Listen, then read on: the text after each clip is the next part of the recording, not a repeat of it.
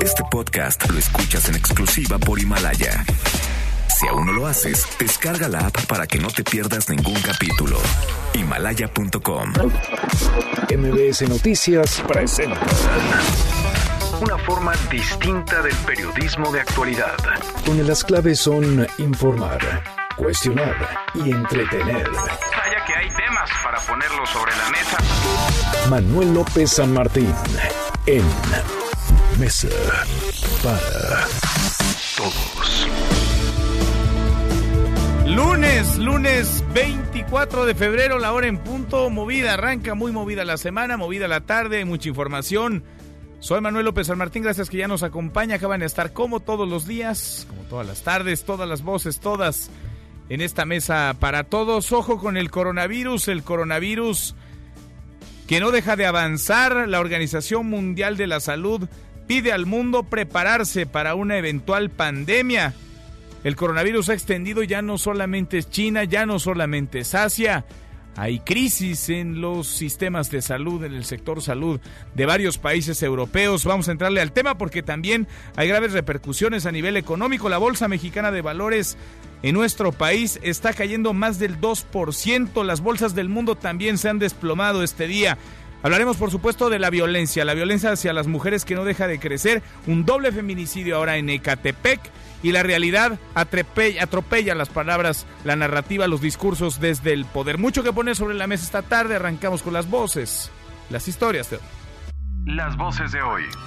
Andrés Manuel López Obrador, presidente de México. Y teníamos que procurar entre todos que se garantizara el bienestar material, el bienestar del alma, que fuésemos cada vez más fraternos, más humanos. Esto es lo más importante de todo, atender las causas. Y es lo que estamos haciendo.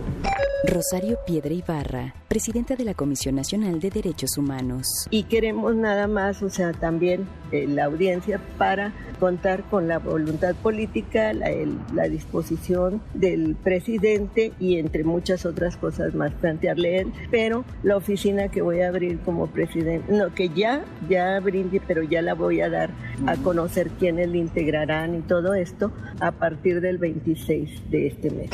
Rosa María Alcalde, secretaria del Trabajo. Esta práctica la tenemos que desterrar de nuestro país. Se entiende la subcontratación cuando se justifica. Ricardo Sheffield, procurador federal del consumidor. No se trata de un ahorro en sí, porque el compromiso es que no haya aumentos. No ha habido una baja en el precio de ningún energético, porque no ha habido una baja a nivel internacional en, en los energéticos.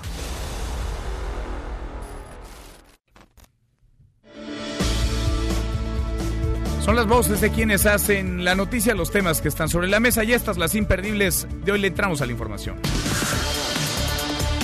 El mundo debe prepararse para la eventual pandemia por coronavirus, por el COVID-19. Este es el anuncio que hizo esta mañana en conferencia de prensa Tedros Adhanom, presidente de la Organización Mundial de la Salud. Escuche. Este es un momento para que todos los países, comunidades, familias e individuos se concentren en prepararse. No vivimos en un mundo binario en blanco y negro. No lo es. Debemos concentrarnos en la contención mientras hacemos todo lo posible para prepararnos para una pandemia potencial.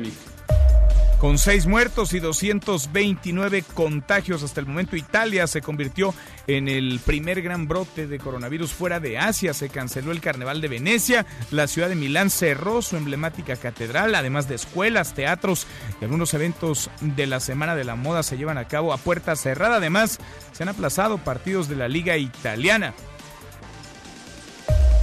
Bueno, el coronavirus que no deja de avanzar, que no deja de crecer y que registra ya cifras, datos preocupantes, muy alarmantes. El coronavirus que sigue teniendo consecuencias e impacto no solamente en materia de salud, sino también económicas. El coronavirus que ha dejado graves repercusiones en las bolsas del mundo. La bolsa de valores de Estados Unidos registró una caída del 3.38%, seguida de la bolsa de Italia con una pérdida de 4%, así como la de Francia 3.39%. Aquí en México la bolsa cae, la bolsa mexicana de valores cae 2.36%. Sigue la violencia hacia las mujeres. Ahora es un doble feminicidio en Ecatepec, en el Estado de México. La mañana de este lunes fueron encontrados los cuerpos de dos mujeres en la colonia Playa de Golondrinas, esto en el municipio de Ecatepec, con el torso semidescubierto e impactos de bala en este contexto de violencia y en medio del llamado de un día sin mujeres para el próximo 9 de marzo en el evento del Día de la Bandera desde el Campo Marte, encabezado por el presidente López Obrador,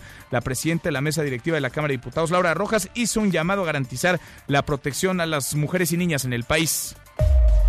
Mario Alberto N. y Gladys Giovanna N., presuntos feminicidas de la pequeñita Fátima de 7 años, pidieron protección porque dentro de la cárcel han recibido amenazas, amenazas de hacerle lo que ellos hicieron. Esto de acuerdo con lo publicado hoy por el diario El Universal, que cita una fuente que pide el anonimato.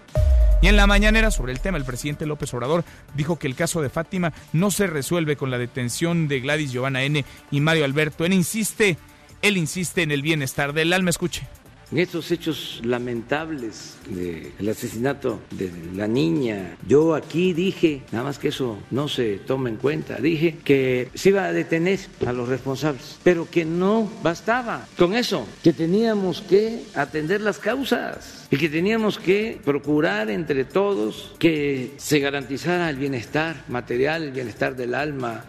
La niña, dice el presidente López Obrador, ver que ponerle nombre, apellido, porque es una historia, es una vida, son sueños truncos. La vida de Fátima, la pequeña Fátima de siete años que fue arrebatada, como es arrebatada todos los días en nuestro país. La vida a 11 mujeres que son asesinadas por serlo, por su condición de mujer. Bueno, de acuerdo con un estudio de la organización Reinserta, las mujeres reciben sentencias de 23 años en promedio por delitos graves, mientras que los hombres reciben penas de 17 años por los mismos delitos. También ahí el machismo, el sistema penal es más severo, les cuesta más también a las mujeres que a los hombres. Y esta mañana apareció, por fin apareció Rosario Piedra Ibarra, la titular de la Comisión Nacional de los Derechos Humanos, que llegó hasta el Palacio Nacional y se sumó a la protesta que realizó el Comité Eureka, fundado por su madre Rosario Ibarra de Piedra y del que ella es integrante, para pedirle al presidente López Obrador una audiencia y poder avanzar en los casos de víctimas de desaparición forzada en las décadas de los 70s, 80s y 90s.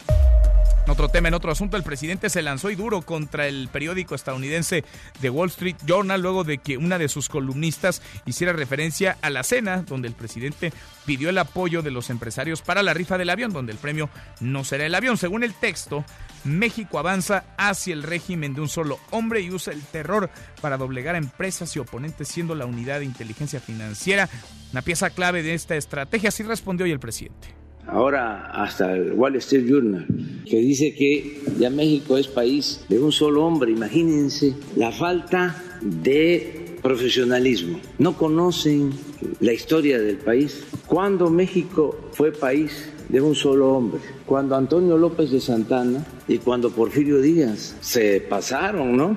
En la comparación bueno, a propósito del tema, el PRD denunció al presidente López Obrador ante la Fiscalía General de la República por pedir moche, dicen ellos, por la colecta para que se compren cachitos de la rifa del avión presidencial. Se suma a la denuncia que presentaron la semana pasada ante la Secretaría de la Función Pública. En otro asunto, López Obrador, el presidente López Obrador, aclaró a qué se refería la semana pasada cuando en el festejo por el Día del Ejército agradeció a los militares por no escuchar el canto de las sirenas. Escuche. Es que no ha habido, después del golpe de Estado, de Huerta, no ha habido un golpe de Estado. Sí, que no ha habido golpe de Estado y que es un ejército eh, leal, civilista, respetuoso de eh, las instituciones de la democracia, disciplinado, profesional. O sea, no es un eh, ejército golpista. Bueno, y en la primera quincena de febrero la inflación subió a 3.52%, su nivel más alto desde fines de julio del año pasado. Un jurado de Nueva York declaró culpable a Harvey Weinstein, productor de Hollywood, por dos de los cinco delitos que le imputaban. Forzar a un ayudante de producción a practicarle sexo oral y por la violación en tercer grado de la actriz Jessica Mann. Y en la buena de hoy, porque también hay buenas, alumnos de la UNAM crean juguetes para la rehabilitación de niños con discapacidad. Buenas tardes, Manuel. Un saludo afectuoso para ti y el auditorio. Estudiantes de la Facultad de Ingeniería de la UNAM desarrollaron prototipos de juguetes con los que buscan contribuir a la rehabilitación de niños con parálisis cerebral. Se trata de un laberinto y un tablero donde se insertan piezas geométricas. El objetivo es que se estimule en los menores la habilidad con los dedos y que se fortalezcan los brazos, el equilibrio, la coordinación ojo-mano y la buena postura. De acuerdo con Michelin Álvarez Camacho, investigador del Centro de Ingeniería Avanzada y quien supervisa a los universitarios que diseñaron los juguetes, otra de las finalidades de su innovación es promover la convivencia con otros infantes con quienes podrán divertirse. Una vez que concluya la etapa de comprobación del funcionamiento de los prototipos, se podría proporcionar a los papás el diseño y la información necesaria para que ellos mismos los fabriquen, informó Adrián Jiménez.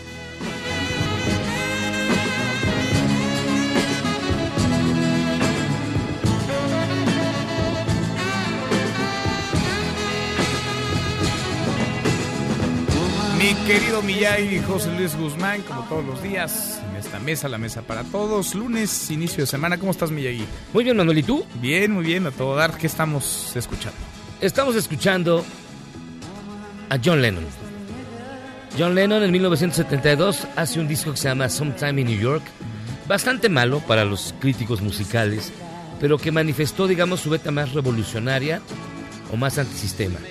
La canción que escuchamos ahora se llama Woman is the Nigger of the World, cuya traducción sería La mujer es la negra del mundo, que manifiesta muchas de las posiciones, ya que él era muy, estaba muy tendiente al feminismo, en el cual decía que él, él aseguraba que la mujer era la esclava de los esclavos, era este, sometida por todo mundo, y dice, y si no me crees, voltea a ver a la mujer con la cual vives. Una canción revolucionaria en muchos aspectos y que viene más a, a, cuento que nunca, básicamente ante la propuesta de un día, un día sin mujeres el próximo 9 de marzo, uh -huh. que continúa creciendo, pese a que de un lado no hay quien se quiere subir al tren, básicamente los partidos políticos que son oportunistas, sí, pero también del otro lado, que bueno, son a veces muy mezquinos. Es que hay oportunismo de los dos lados. Así es. Y hay realmente muy poca sensibilidad. Hay sí un deseo enorme por lucrar con una causa más que justa y legítima. Ahí, ahí está la realidad, nadie inventa las cifras, ahí claro. están los datos duros, se están matando a las mujeres en nuestro país. Pero los partidos extraviados en la oposición y en el gobierno, el presidente que ve a los adversarios donde no tendría, sino que al contrario debería sumarse a esta causa, pues han tratado de ensuciar una causa que afortunadamente las mujeres Miyagi han defendido, las mujeres de todos los colores y de todo, con es. excepciones, sobre todo algunas que trabajan en el gobierno federal, que cobran como secretarias de Estado, pero con excepciones, la inmensa mayoría aglutinadas en torno a una causa que no es de partidos, que no es política, que no es a favor o en contra de un personaje, que es de sobrevivencia para ellas, porque las están matando. Así es, y además en momentos en los cuales ya no conviene estar tan, tan divididos, ya a nadie le conviene en México estar obedeciendo intereses propios, yo creo que es el momento adecuado para unirnos en torno a una causa común y volver a recuperar la unidad de todos y todas los mexicanos, aunque suene como choro, pero este, ¿Sí? creo que es un gran momento y por eso John Lennon, Woman is the Nigger of the World, les recomiendo mucho escucharla y chequen la letra, de verdad, podría ser, ah, podría haber sido escrita ayer, y este es de 1972. Vigente, más que vigente. Ojalá que se laven bien las orejas y les entre el mensaje a los políticos, a quienes no han escuchado, a las autoridades, a las instituciones, a la sociedad que no han escuchado y parece algunos se resisten todavía a hacerlo. Gracias, Miyagi. Gracias a ti, Manuel. José Luis Guzmán, platicamos un ratito más en esta mesa. Para todos, el machismo está en todos lados, no solamente es el feminicidio de Fátima o el de Ingrid o el de Abril, el machismo está bien enraizado en buena parte de la vida pública y privada de México, comenzando por los hogares, pero no se detiene en los gobiernos federal, estatales, municipales y en las instituciones encargadas, dicen en el nombre de procurar y administrar justicia, aunque rara vez lo hacen. Por delitos similares, mujeres reciben condenas mayores que los hombres. Además, la defensa les cuesta más. ¿A qué obedece esto? Es parte de un diagnóstico, de un estudio que presenta la Fundación Reinserta y que recoge en su primera plana el diario El Universal. Es machismo judicial, es eh, discriminación, es corrupción de autoridades o son las leyes que son misóginas. Opine con el hashtag Mesa para Todos. Nuestra pregunta del día abiertas ya nuestras vías de comunicación. El WhatsApp 5524-99125. Viene el teléfono en cabina 5166-1025. Pausa, vamos arrancando esta mesa, la Mesa para Todos.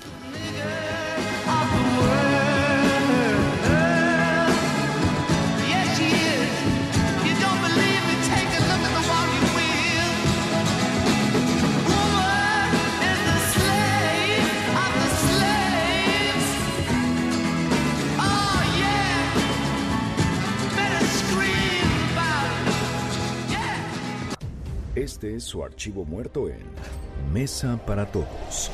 Transmisión radiofónica en la selva de la Sierra Maestra, la provincia más oriental de Cuba, de Radio Rebelde, difusora de los guerrilleros liderados por Fidel Castro en su transmisión inicial, 24 de febrero 1958. Puertas de Santiago de Cuba. Y de inmediato en los micrófonos de Radio Rebelde, nuestro comandante jefe, doctor Fidel Castro, en importantísimas declaraciones para el pueblo de Santiago de Cuba. El doctor Fidel Castro al micrófono. Santiagueros, la guarnición de Santiago de Cuba está cercada por nuestras fuerzas. Seguimos, volvemos a esta mesa, la mesa para todos. La realidad dura, cruel, la realidad de la violencia contra las mujeres dicta la agenda y qué bueno que sean el centro, la prioridad, porque no lo han estado, no lo han sido, porque las autoridades no lo han permitido desde hace muchos años. En México cada día 11 mujeres son asesinadas, están creciendo las protestas, están creciendo los reclamos. Hoy, por supuesto, en torno a este llamado un día sin mujeres para el próximo 9 de marzo. El presidente habló, dijo cosas, pero hoy hubo una ceremonia importante en donde se reunieron los poderes, el Ejecutivo, pero también estuvo ahí el presidente de la Corte, el ministro Arturo Saldívar, estuvo la presidenta de la Cámara de Diputados, Laura Rojas, hablaron y hablaron como se debe de hablar, anteponiendo la realidad insisto, la realidad que es durísima para con las mujeres en esta ceremonia por el Día de la Bandera. Rocío Méndez, Rocío, cuéntanos, buenas tardes.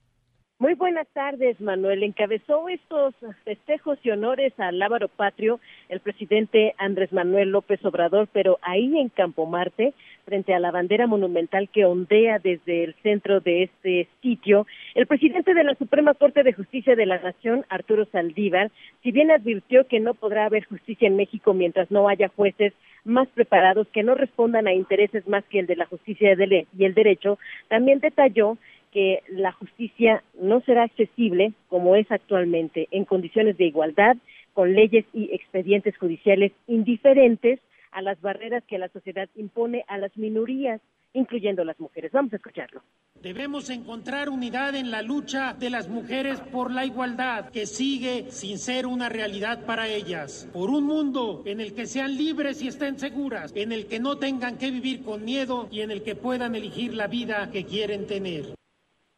Al tomar la palabra en esta ceremonia, la presidenta de la mesa directiva de la Cámara de Diputados, la panista Laura Rojas, recordó que junto con gobernadores y la Fiscalía General de la República se busca definir un solo tipo penal de feminicidio. También consideró necesaria una ley general que establezca una política integral y presupuestos para que funcione la protección a mujeres y niñas en México. Vamos a escucharla.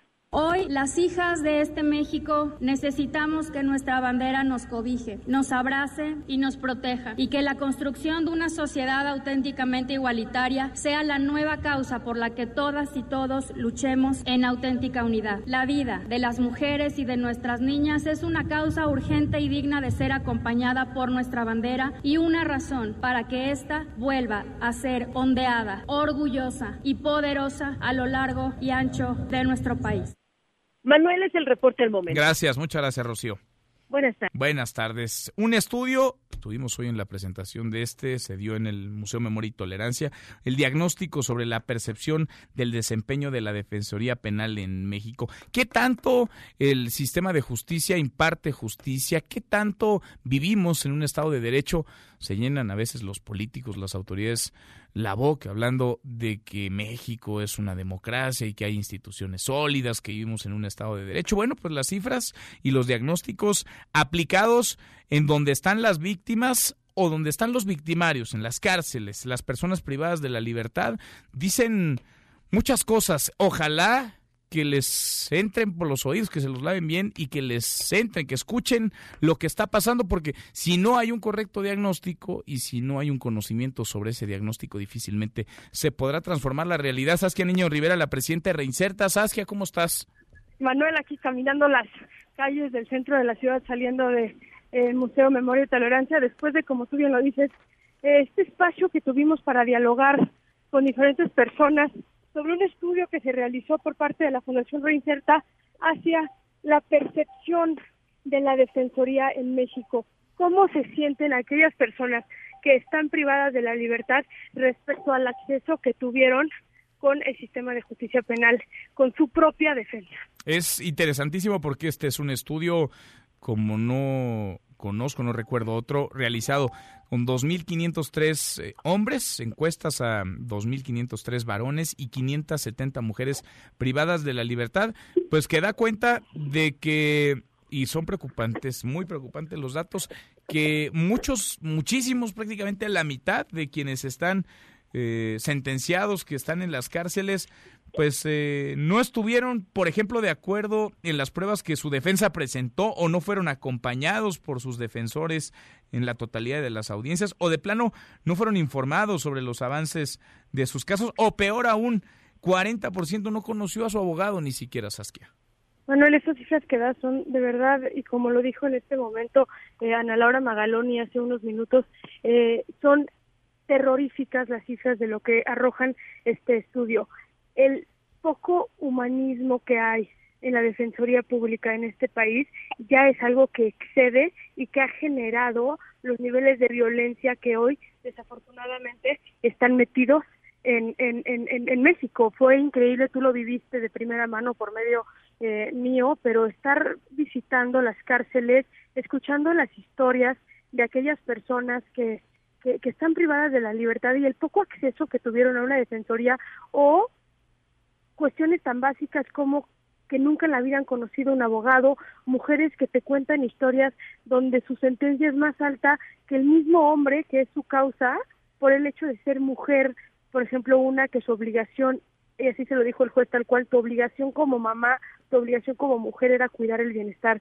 de tu hoy este hijo muerto y por ende se le dio una sentencia más alta que el mismo esposo, quien era el acto, el quien había matado al niño, por, por ponerte un ejemplo, Manuel. En Tamaulipas fue increíble ver la cantidad de gente, especialmente de muchísimos eh, migrantes, que literalmente te dicen, pues, tengo una sentencia de 25 años, pero nunca en la vida he ido a una audiencia, nunca en la vida he hablado con un juez, nunca en la vida he salido de este reclusorio, solamente se me vino a notificar que tenía una sentencia. La verdad es que los abogados defensores de oficio en México, Manuel, están completamente rebasados. Para que nos demos una idea, en la Ciudad de México el promedio de, de, de, de casos o audiencias que lleva un defensor en México al día son 10 con un promedio aproximado de dos horas cada audiencia. y esto suma a 12 horas, pues explícame, Manuel, ¿a qué hora les da tiempo de preparar, siquiera leer el expediente o presentar una prueba? Obviamente, lo primero que Oye, hasta de dormir son 20 horas, 10, casos 12 por, horas. Por 10 casos. Por cada dos horas. Por cada dos, pues son 20 horas. O sea, ¿a qué hora duermen? ¿A qué hora comen? Ya no digamos a qué hora leen y por no decir que están mal preparados o mal pagados o están relegados, están abandonados. Me llama la atención esto que mencionas, lo refleja también retomando los datos del diagnóstico que hoy se da a conocer, que presenta hoy Reinserta el diario El Universal en su primera plana. El machismo que tiene muchas caras, Saskia, condenas más duras, sentencias más altas, es más caro para ellas, es más caro para las mujeres, el sistema de impartición de justicia que rara vez la imparte hay como una doble victimización. Sin duda, en México las mujeres representan escasos 12% de la población penitenciaria total, Manuel. Sin embargo, este es un número que ha ido a la alza. En los últimos 15 años ha aumentado prácticamente el, el 100% de la población de mujeres, la criminalidad femenina, y es inaudito que se esté eh, juzgando con este grado de machismo y de poco conocimiento en materia de género. Historias de aumento de penas en mujeres por el hecho de ser mujeres cuya responsabilidad era, ¿no? Entre comillas, cuidar de los que merecen una pena eh, muchísimo más, más, más grande por absurdo que esto eh, pase. Nos topamos con esta cantidad de historias, así como cantidad de mujeres que están en la cárcel por haber, por ejemplo, matado a sus esposos y te enseñan. Alejandra de Santa Marta es uno de los primeros casos que desde Reinserta eh, conocimos. Una mujer que te enseña denuncias que le hizo a su esposo por violencia física, por maltrato este, familiar.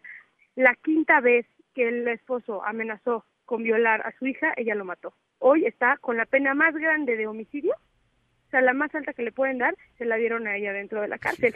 Cuando te pones a preguntar también qué pruebas se le hizo ante una mujer que estaba en una situación de violencia extrema por la misma que ahora víctima, también te pone a analizar en materia de género cómo estamos juzgando y cómo están capacitados los jueces, los defensores eh, en, en, poder delimitar no nada más lo que parte y lo que dice la ley, sino como lo dijo ahorita lo, lo repitió Roberto eh, eh, Hernández, cómo humanizamos nuestro sistema de justicia penal, Manuel, y cómo dejamos de regirnos bajo un sistema de venganza que desafortunadamente y definitivamente no nos ha llevado a nada. A nada, más que a más violencia, más impunidad también y más corrupción. Saskia, gracias como siempre y felicidades por este diagnóstico.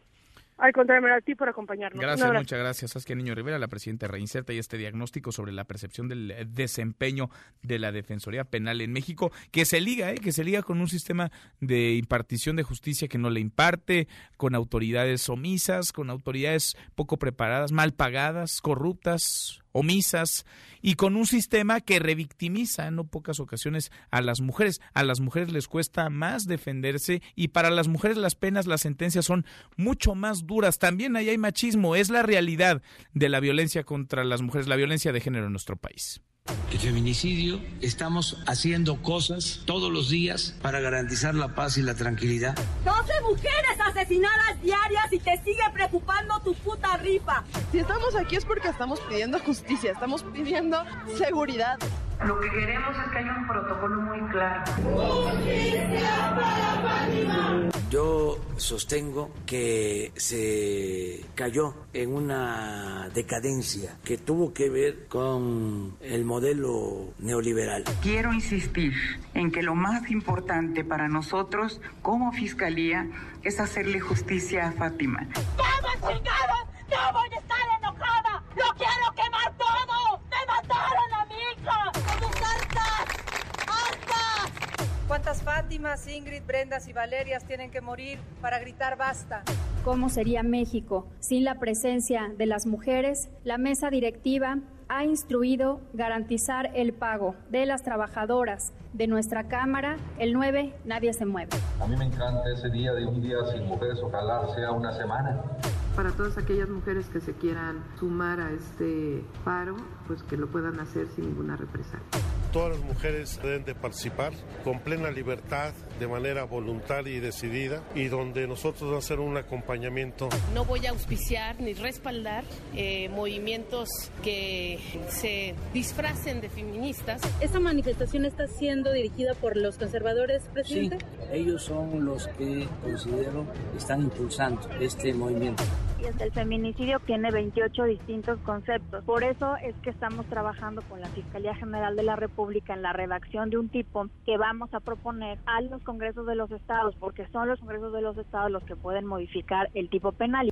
Nosotros siempre vamos a acompañar a, las mujeres y a toda víctima que se le están este, violentando sus, derechos. Todas protestas que se han hecho en este país, siempre los grupos de derecha han tratado de, de infiltrarnos. El 9 nadie se mueve. nadie, se, mueve. Un día sin mujeres, el llamado para el 9 de marzo, aunque algunos lo descalifiquen, fake ministas, ha dicho la secretaria de la Función Pública Irmerendira Sandoval. Les ha dicho a las mujeres, me imagino aquellas que con la realidad en la mano acusan negligencia, violencia contra ellas, las están matando, 11 en promedio cada día. El presidente López Obrador ha dicho que son los conservadores quienes impulsan este movimiento Insisto, ahí están las cifras, ahí está la realidad, ahí está la violencia de género innegable. Cada vez se van sumando más y más instituciones públicas y privadas a este llamado. Citlali Sáenz, Citlali, cuéntanos cómo estás. Buenas tardes. Hola Manuel, buenas tardes a ti también a nuestros amigos del auditorio. El Padre Nacional de Un Día Sin Nosotras, convocado para el 9 de marzo, costará a la economía de México más de 26.300 millones de pesos, ya que se paralizaría el 40% del personal ocupado en las empresas del país. El Consejo Coordinador Empresarial confió en que las empresas sean empáticas con las mujeres que decidan ausentarse de sus puestos de trabajo el próximo 9 de marzo y participar pues en esta iniciativa. El líder empresarial, Carlos Salazar, indicó que están trabajando para proteger a las mujeres al interior de las empresas, convirtiéndolas en espacios seguros y libres de violencia. Presentó tres acciones, como son la creación de un manual de prevención y combate a la violencia de género en los lugares de trabajo, diseñar también un sistema interno de denuncia y campañas de comunicación interna para la prevención. Por su parte, el presidente de la Confederación Patronal de la República Mexicana, Gustavo de Hoyos, se sumó a este reclamo de las mujeres por la seguridad y la igualdad también selló su compromiso de atender la responsabilidad que tienen como líderes empresariales. Y bueno, también el presidente de la Concanaco, José Manuel López Campos, demandó a las empresas y asociaciones, así como las autoridades, a no politizar el paro en contra de la violencia de género, pidió no confundir los fines sociales con los fines políticos. Vamos a escuchar. Y lo que sí les pediríamos a los empresarios, que no confundan los fines sociales con los fines políticos. Que esos paros, si los promueven sociedades civiles, bienvenidos su derecho a manifestarse, pero que no los politicen. Sería muy lamentable que asuntos como estos, que son tan sensibles para todos nosotros, llevaran raja política a algunas agrupaciones. Y bueno, la Cámara de Comercio de la Ciudad de México, Manuel, dijo que en la capital del país las mujeres representan el 51% de la población, el 45% de la fuerza laboral el 48.3% de la ocupación en el sector comercio y los servicios y que el 30% pues sean las jefas de familia. El avance tanto en su desarrollo económico, social y político es aún precario, pero sí significativo. Finalmente, Natán Poplansky, el presidente de la Canaco, puntualizó que un ideal de la democracia implica que no solo el Estado mexicano reconozca y garantice nuestros derechos, sino que cualquier mujer y hombre reconozca, respete y defienda los derechos individuales de cada ser humano. Manuel, mi reporte al auditorio. Pues se van sumando y qué bueno, pese a las resistencias, miles, millones de mujeres. Gracias, muchas gracias, Itlali. Buenas tardes. Pese a las resistencias que encuentran, sobre todo hay que decirlo, en el gobierno, en el gobierno federal, en donde tendrían que estar los principales aliados. Es la violencia hacia ellas, pero también es la violencia contra la niñez, contra las niñas y los niños. Save the Children hoy ha publicado un desplegado. Exigimos poner un alto a la violencia contra la niñez le exigen al presidente de la República y a todos los sectores de la sociedad crear un programa de emergencia para prevenir, atender, sancionar y erradicar todas las formas de violencia contra las niñas y los niños. Le agradezco muchísimo a su directora ejecutiva, la directora ejecutiva de Save the Children en México, Maripina Menéndez, que platica con nosotros esta tarde. ¿Cómo estás, Maripina? Bien, Manuel, muchas gracias por esta oportunidad. Al contrario, gracias. Al contrario, gracias por platicar con nosotros. Un tema en el que ustedes han estado desde hace muchos años empujándolo. ¿Por qué este momento es particularmente eh, doloroso y por qué este momento es particularmente urgente lo que están viviendo las niñas y los niños? Bueno, porque ¿por qué es urgente, Manuel? Porque en estricto sentido, de verdad, eh, lo que estamos viviendo como país es una gran desesperanza y una impotencia enorme, que es parte de lo que dice finalmente el desplegado. La realidad es que todos los días estamos enfrentando temas graves de feminicidios, pero se dice poco y ahora tenemos que decirlo mucho. Los asesinatos diarios de niños, niñas y adolescentes también son un tema gravísimo. En México, cuatro niños mueren diario, mucho más que en Siria, por un entorno de violencia, ¿no? Y estamos hablando de que siete niños eh, también son reportados como desaparecidos. O sea, la realidad no se alcanza, Manuel. La condición de los niños y las niñas es increíble. Todos los días Save the Children y seguramente un conjunto de organizaciones están enfrentando los casos graves de niños que son tratados y violentados en sus casas y en todos los entornos. Tenemos en verdad que hacer un llamado serio y fuerte al presidente de la República para crear este programa de emergencia para prevenir, atender, sancionar y erradicar todas las formas de violencia. Pero sabes, Manuel, este desplegado no solo trata de decirle al sector, a todos los sectores sociales, que las organizaciones tenemos capacidad técnica, las organizaciones de la sociedad civil tenemos capacidad técnica para discutir y para analizar alternativas.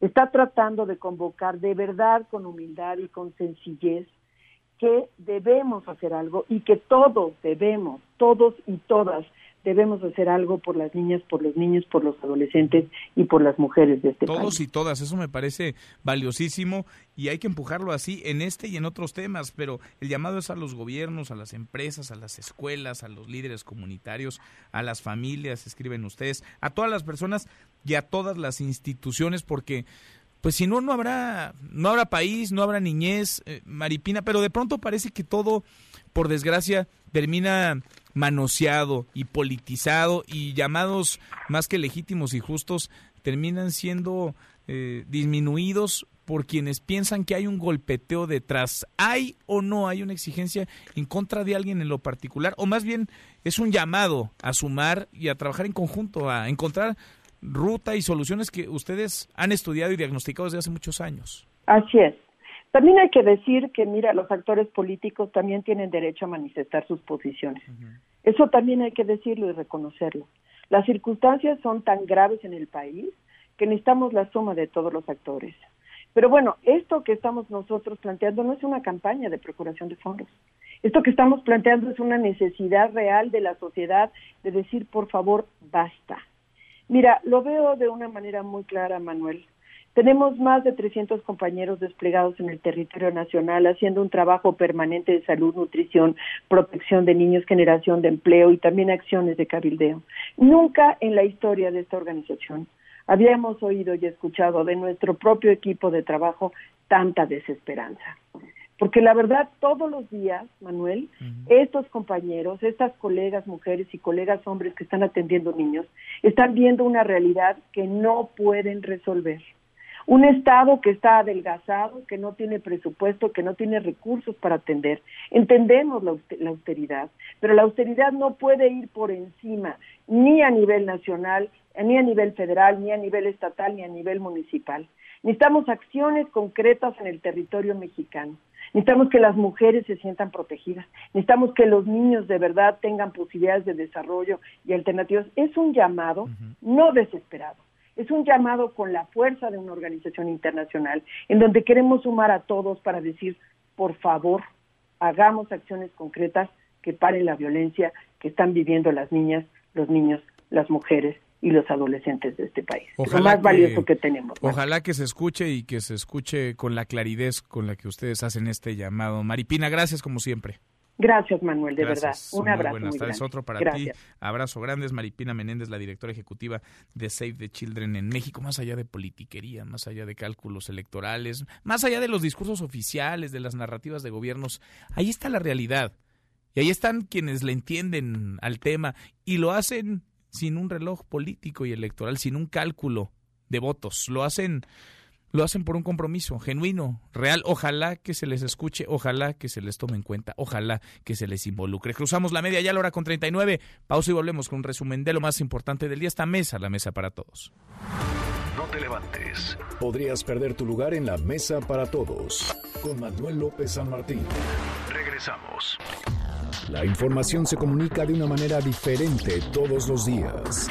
Visita nuestro portal mbsnoticias.com y descubre que la información vive, se transforma y deja huella. Deja huella. MBS Noticias. Estamos contigo qué estamos avalando y endosando este cambio revolucionario. Este... El expresidente Vicente Fox participó en el foro de Future of Work y declaró que México necesitaba una mujer presidenta. Acto seguido postuló a Martita Sahagún para 2024, aunque después la ex primera dama dijo que la política estaba muerta para ella.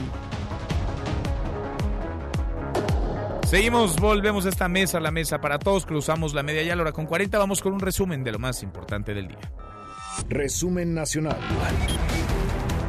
El horror, la realidad de los feminicidios de la violencia contra las mujeres no para. Se registró un doble feminicidio en Ecatepec, en el Estado de México. Cuéntanos, Juan Gabriel, ¿cómo estás? Juan Gabriel González, buenas tardes. Manuel Auditorio, buenas tardes. La mañana de este lunes se registró un doble feminicidio en la colonia Playa Golondrinas, en el municipio de Ecatepec, Estado de México. Fue cerca de las 7 de la mañana cuando vecinos de las calles Playa Chachalacas y Playa Jacarandas se percataron que en la banqueta había dos cuerpos descubiertos del torso y medianamente envueltos en una manta color negro. De inmediato se dio aviso a las autoridades municipales y estatales, quienes al llegar acordonaron la zona para el inicio de las investigaciones. Los primeros reportes indican que las dos féminas presentan disparos por arma de fuego y se presume en primera instancia que fueron asesinadas en un lugar distinto porque en la zona no hay rastros de casquillos percutidos. La Fiscalía General de Justicia del Estado de México arribó al lugar para el inicio de las investigaciones y el levantamiento de los cadáveres. Cabe mencionar que la colonia Playa Golondrinas es zona limítrofe con los municipios de Coacalco, Caltenco y Tultitlán. Es la información, continuamos en Mesa para todos. Gracias, muchas gracias a Juan Gabriel González y esta ola feminista, esta ola de protesta para que la violencia de género pare. Pues, va creciendo y nada va a detener este reclamo que es más que legítimo y justo. Ayer mujeres de distintas edades se manifestaron en Hermosilla, Sonora, en Hermosillo, Sonora, exigen justicia por los feminicidios y que pare la violencia de una vez por todas. Felipe Larios, Felipe, buenas tardes.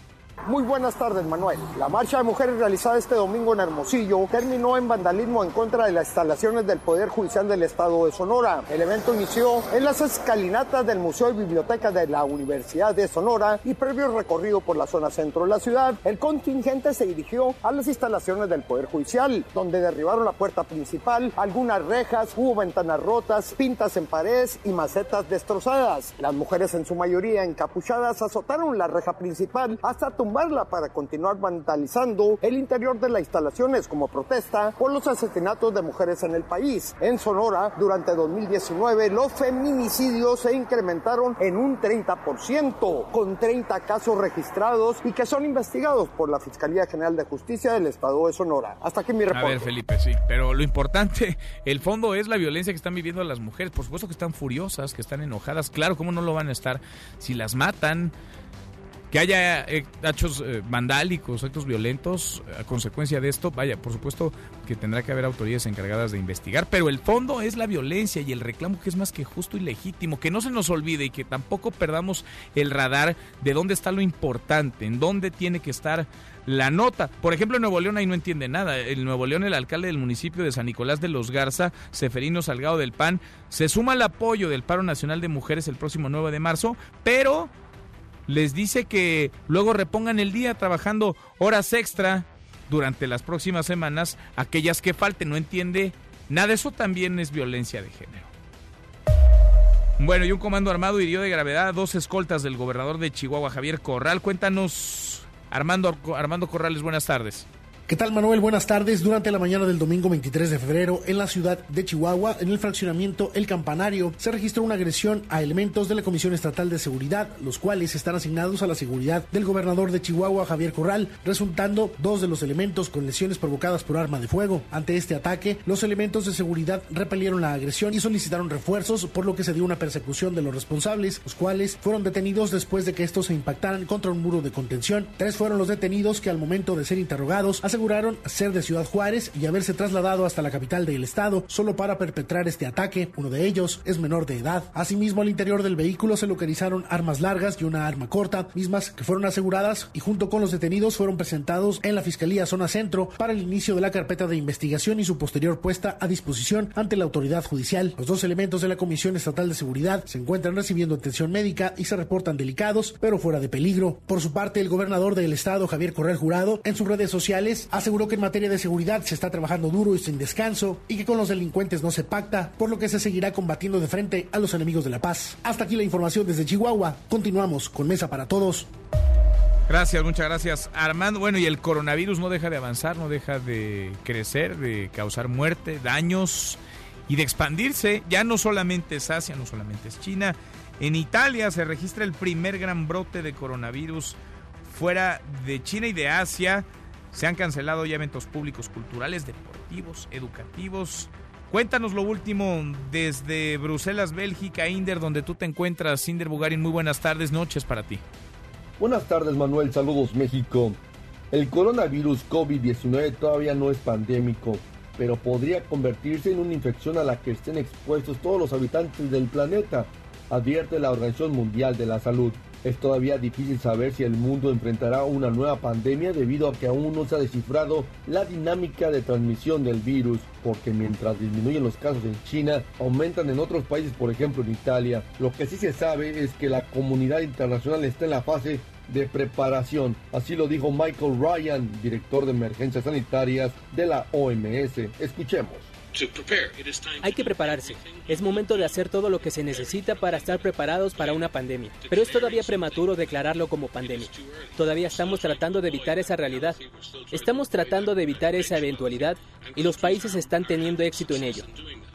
Ryan también dijo que aislar a un país de otro para detener el virus es una estrategia que no funciona. Por lo pronto, la Unión Europea se ve confrontada con la primera ola de coronavirus en uno de sus territorios. El norte de Italia está prácticamente paralizado por un brote que, de acuerdo con diversas fuentes, se ha cobrado la vida de seis personas y ha infectado a más de 229. La Comisión Europea por lo pronto ha respondido con un paquete por 230 millones de euros para combatir esta enfermedad. Hasta aquí mi reporte. Gracias, muchas gracias, Cinder. Hasta aquí el resumen con lo más importante del día. Un caso conmocionó y sigue conmocionando. El asesinato brutal, atroz de la pequeñita Fátima. Fátima, que tenía siete años, fue raptada fue violentada sexualmente, fue asesinada y su cuerpo abandonado en un camino de terracería en la alcaldía de Tláhuac, en la Ciudad de México. La semana pasada se detuvo a los dos presuntos responsables de esta agresión, de estos hechos atroces. Gladys Giovanna N., Mario Alberto N. están tras las rejas, están en prisión. Yo le agradezco mucho a Ana Catirina Suárez, abogada de la familia de Fátima, que platica con nosotros esta tarde. Muchas gracias, Ana Catirina. ¿Cómo estás? Hola, buenas tardes. Muchísimas gracias por el espacio. Al contrario, gracias por platicar con nosotros. ¿Qué es lo que pide y cómo están sobre todo los familiares de Fátima? Luego, vaya, de lo que ha ocurrido la semana pasada y de la situación actual en donde sabemos está Mario Alberto en el reclusorio Oriente, eh, Gladys Giovanna N en Santa Marta Catitra. ¿Qué es lo que están pidiendo a las autoridades hoy luego de la tragedia? Bueno, hoy en día lo único que pueden clamar la familia con el dolor que les invade es justicia en un principio pidieron la búsqueda y localización de, de la menor y no se logró por faltas de protocolo de reacción inmediata. Sin embargo, al día de hoy, pues estamos en la penosa necesidad de acompañar a la Fiscalía y el proceso penal para encontrar la total responsabilidad de una sentencia condenatoria para los agresores de eh, Igualmente, pues también se tiene eh, contemplado toda la solicitud de los espacios en donde la federación pueda contener el honor de la familia a través de las diferentes instituciones públicas. Es, son peticiones al, al, digamos, al sistema que tendrá que juzgar y sentenciar a los dos presuntos responsables o también podría haber un reclamo a nivel jurídico en contra de aquellas instituciones que fallaron, que no siguieron los protocolos, que por omisión pues permitieron que esta tragedia terminara como terminó, con la muerte de Fátima? Ambos rubros. La Fiscalía Antisecuestro, así como la Fiscalía de Homicidios, tiene que rendir, bueno, obviamente tiene que rendir cuentas de todo lo investigado para el proceso, pero además las alcaldías a través de las agencias del Ministerio Público donde no se le dio la reacción inmediata a la petición de búsqueda de la familia, pues también tendrán que rendir cuentas frente a la visitaduría. Esta es una acción que se inició de oficio por parte de la Fiscalía General de la Ciudad de México y que ellos saben que independientemente de que la familia lo promueva o no, estaremos cerca dándole el seguimiento para establecer las responsabilidades por omisión de todas y cada una de las autoridades que debían haber intervenido con, con eficacia y prontitud ante esta búsqueda. Sí hubo, sí hubo fallas, porque de pronto sí, por parece que las autoridades detienen a dos y ahí muere, ahí acaba el tema. ¿Hubo fallas? No, eh, la, la, Fiscalía General está consciente que Visitaduría hará un trabajo eh, muy exhaustivo y por primera vez, te lo digo como asesora jurídica, vemos la vocación de atender eh, este reclamo social en la búsqueda de responsables por omisión, no solamente de acción, sino de omisión, y sí están ya las carpetas iniciadas para la investigación de estos eh, servidores públicos que fueron indolentes ante el reclamo de la familia de Fátima como de muchas tantas que se hacen las mismas acciones y no llegan a un buen puerto. En el caso de Mario Alberto N y de Gladys Giovanna N, ¿tú ves alguna diferencia? Eh, porque hemos recogido ya algunos testimonios, relatos de familiares, de vecinos, de conocidos de la familia y refieren que si bien, y son los hechos, digamos, públicos y conocidos, si bien ambos serían los presuntos asesinos de Fátima, Giovanna en ella, pues habría eh, vivido, sobrevivido en un entorno de violencia familiar que era parte de su día a día, en donde era violentada constantemente por Mario Alberto N. ¿Tú ves una diferencia entre uno y otro en este caso? No, jurídicamente por los delitos que están siendo eh, eh, procesados o vinculados a proceso, el conocimiento de la ley es para ambos y la exigencia de evitar cualquier acto que vulnere eh, la persona o la vida de los otros es la misma. Evidentemente, pues se analizará que el proceso se lleve conforme a derecho y respetando los derechos humanos de ambos, pero pues vemos claro el ejemplo de la tía de Mario Alberto, quien también denuncia la responsabilidad de estos sujetos y eso no la hace copartícipe, por el contrario, colabora en esta situación no podemos dejar de observar la violencia de género en la que se encuentra inmersa toda o gran parte de las mujeres en este país, pero eso no sería un excluyente de responsabilidad como el código nos lo exige para tomar o considerar un hecho eh, que vulnera derechos de terceros para no ser juzgados. Sin duda, sin duda. Pues vamos platicando, si nos lo permites, en el camino, Ana Catiria. Yo te agradezco muchísimo que platiques con nosotros. No, a ustedes, gracias. Y solamente con la indignación social y la presión que hagamos para las autoridades es como podemos evitar que estos atroces delitos se cometan en contra de cualquiera y mucho menos de, de una menor en esta calidad. Una pequeñita, una niña de siete años. Gracias, muchas gracias. Gracias, gracias. Muy buenas tardes, igualmente. Y es que sí, eh, por supuesto que es un caso este atroz, indignante, no es para nada, es debatible la responsabilidad de ambos de los presuntos asesinos de Fátima, pero con la información pública, con los testimonios recabados, pues sí podemos asegurar que mm, Gladys Giovanna N vivía desde hace años un infierno dentro de su propio hogar, era violentada por su pareja, vivía bajo asedio dentro de su propia casa. Lo peor de ella se ha dicho ya, pero quizá valdría la pena que tuviéramos y que abriéramos una conversación como sociedad, como país, porque la violencia de género no es nueva, lleva muchos años, la normalización de la violencia tampoco, el tejido social fracturado y la ruptura del círculo familiar es parte de lo que provoca que miles de mujeres sean asesinadas en nuestro país. Es eh, parte de lo que provoca este golpe a la equidad de millones de mujeres que son violentadas todos los días, asesinadas por su condición, asesinadas por ser mujeres, 11 en promedio cada día. ¿Cuántas Giovanas no hay por ahí?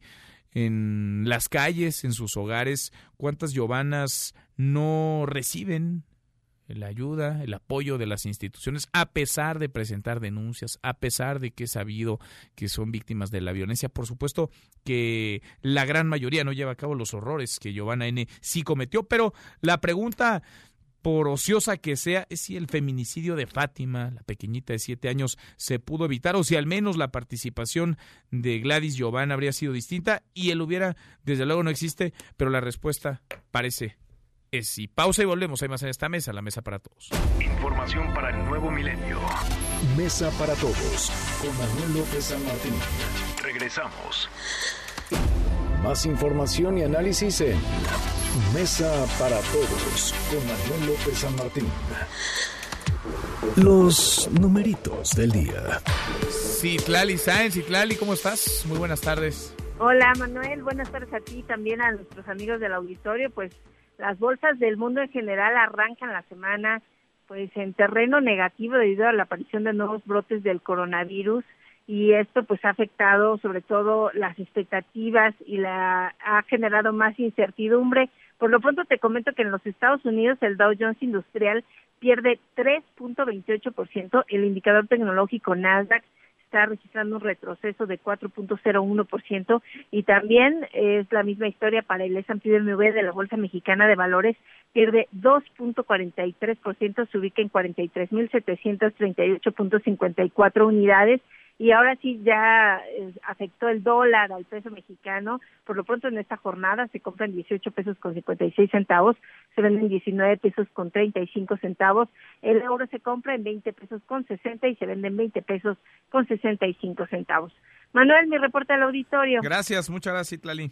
Buenas tardes. Muy buenas tardes. Qué arranque de semana para las bolsas del mundo, ¿eh? La de México ya escuchó cayendo, las de Europa también, la de Estados Unidos, Nueva York, por supuesto, y Asia, vaya, ni se diga a propósito del coronavirus, que ya no solamente genera impacto en lo sanitario, en la salud, sino también en la economía del mundo. Vamos cerrando esta primera hora saludando ya a nuestros amigos de Torreón, Coahuila, ya nos escuchan a través de Q en el 91.1 de FM. Pausa y volvemos con la segunda de esta mesa, la mesa para todos.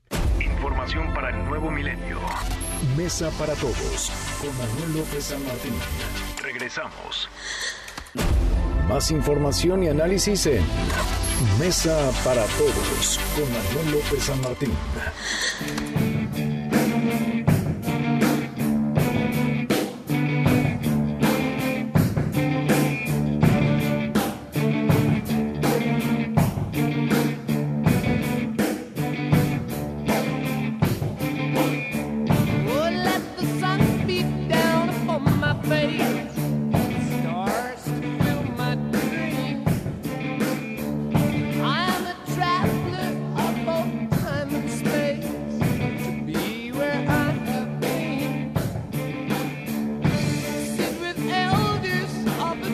Arrancamos esta segunda hora, gracias que nos acompaña, la hora con cuatro minutos. Muy movida arrancó la semanita, movida la tarde de este lunes. Soy Manuel López San Martín, lunes 24 de febrero. Revisamos las redes, cómo se mueven las cosas en Twitter. De las redes esta mesa, la mesa para todos. Caemos en las redes. Bueno, se mueve, no deja de moverse el hashtag coronavirus, hashtag pandemia y hashtag OMS, Organización Mundial de la Salud. ¿Por qué? Pues porque el brote de coronavirus ha encendido ya las alertas rojas más allá de China, más allá de Asia. Justo ahora en Italia se han confirmado al menos cinco muertes y más de 200 contagios. En Italia, en donde se ha cancelado, se ha suspendido el carnaval de Venecia, las autoridades de salud implementaron medidas sanitarias que incluyen el cierre temporal de planteles educativos, de museos, de estadios, incluso estadios deportivos. La Liga de Fútbol italiana ha debido posponer algunos de sus juegos. Hay otras actividades masivas que también se han cancelado, se estarán cancelando en las próximas horas para evitar contagios. Pero el coronavirus no solamente está afectando el terreno de la salud, también está dañando la economía del mundo. Hoy las bolsas mal y de malas, las bolsas del mundo. La Bolsa Mexicana de Valores, por ejemplo, cae más de 2.3%. También los mercados, tanto de Estados Unidos, que caen 3.38%, como de Asia, Europa, están registrando niveles a la baja. El coronavirus va dejando repercusiones también a nivel económico y global. Hashtag Día de la Bandera, hoy es 24 de febrero, hoy es Día de la Bandera en nuestro país, esta conmemoración que inició hace 80 años durante el mandato del presidente, del general Lázaro Cárdenas del Río. Hashtag Ecatepec, hashtag el 9 ninguna se mueve y hashtag un día sin nosotras. Este movimiento, esta protesta más que legítima y justa que va creciendo. Los feminicidios no dejan de aparecer en México. Por desgracia, la violencia hacia las mujeres es la constante. Ahora un doble feminicidio se registró en el municipio de Ecatepec, uno de los más peligrosos del país, Ecatepec, Estado de México. La mañana de este lunes fueron encontradas los cuerpos de dos mujeres en la colonia Playa de Golondrinas y algunos todavía se preguntan por qué reclaman las mujeres y algunos todavía consideran que las leyes que equilibran la balanza, son una concesión y no un reclamo más que justo. Algunos incluso y algunas golpean, atacan a quienes están manifestando esta ola feminista, esta ola de protestas para que se detenga, para que pare de una vez por todas la violencia en contra de ellas. A propósito de violencia, hashtag Harvey Weinstein, y es que este hombre, pues eh, que en buena medida comenzó los casos o con él comenzaron los casos de Me Too en los Estados Unidos. El productor de Hollywood, Harvey Weinstein, ha sido declarado culpable por un jurado de Nueva York. Dos de los cinco delitos que se le imputan, forzar a un ayudante de producción a practicarle eh, sexo oral y por la violación en tercer grado de la actriz Jessica, Jessica Mann. Y a propósito de violencia de género, de protestas, se mueve, se sigue moviendo el nombre de Rodolfo Cota, Rodolfo Cota, portero del Club León, que podría ser suspendió algunos juegos y recibir además una multa de casi 350 mil pesos por mostrar una camiseta en la que protesta, en la que protestaba contra los feminicidios. De eso y más platicamos con Nicolás Romay. Deportes. Con Nicolás Romay. Querido Nico, qué gusto saludarte, ¿cómo estás? Bien, Manuel, el gusto es todo mío. Saludos también a la audiencia que nos acompaña esta tarde en Mesa para Todos. Muchas cosas que comentar. De entrada, lo de Italia, ¿no? Cuatro partidos suspendidos ya en el norte de Italia, lo mencionabas muy bien por el coronavirus. El fútbol de élite afectado por esta enfermedad, afectado por este virus. Y evidentemente se llama la, llama la atención porque estamos a 150 días de los Juegos Olímpicos de Tokio, ¿eh? 150 días. Entonces, cada vez más cerca y con la sensación pues de angustia, de preocupación y de incertidumbre, porque por más que el Comité Olímpico Internacional diga que todo está bien, pues no, la, verdad es que la cosa no está bien, ¿no? Entonces, eh, ojo al, dato y a cómo puede ir evolucionando este tema, porque ya el, evento deportivo, que también entendemos que en estos momentos el evento deportivo es lo de menos, ¿no? pero también el evento deportivo ya se está viendo afectado. Pues sí, hay tiempo, pero no tanto, y esto lejos de decrecer, Nico, al contrario, han ido encendiéndose más y más alertas rojas, ya no solamente en China, ya no solamente en Asia, pero justamente en Asia, en Japón serán los Juegos Olímpicos de Tokio. Exactamente, entonces veremos qué, qué es lo que pasa. Todavía falta tiempo, pero bueno, eh, sí el Comité Olímpico tendrá que estar muy al pendiente, ¿no? De, ver que eh, cómo evoluciona esto para saber y poder informar a tiempo, ¿no? Si se cancelan, si se pone otra nueva sede, no sé cuál podría ser el plan, el plan B que me imagino que ya deben de, tener. Pero bueno, Manuel, te platico de la jornada. Pues acá en México, ¿no? Acá en México, Nico. Que no sé si estamos listos, no sé si tengamos la infraestructura lista. Yo creo que las instalaciones de, de los últimos Juegos Olímpicos de México 78 ya están bastante eh, pues, viejas, ¿no? Sí, pues sí, un poco desmejoradas, mal, mal atendidas, Nico. Un poquito. Eh, sí, pero bueno, eh, Manuel Fútbol, esta jornada, jornada 11 del fútbol eh, mexicano. Pachuca le gana al Atlas 2 por 0. Puebla derrota a Toluca 2 a 0 también. Chivas, oxígeno puro para Chivas, 1 por 0 derrota a Tijuana. León le pega 2 por 1 a Necaxa.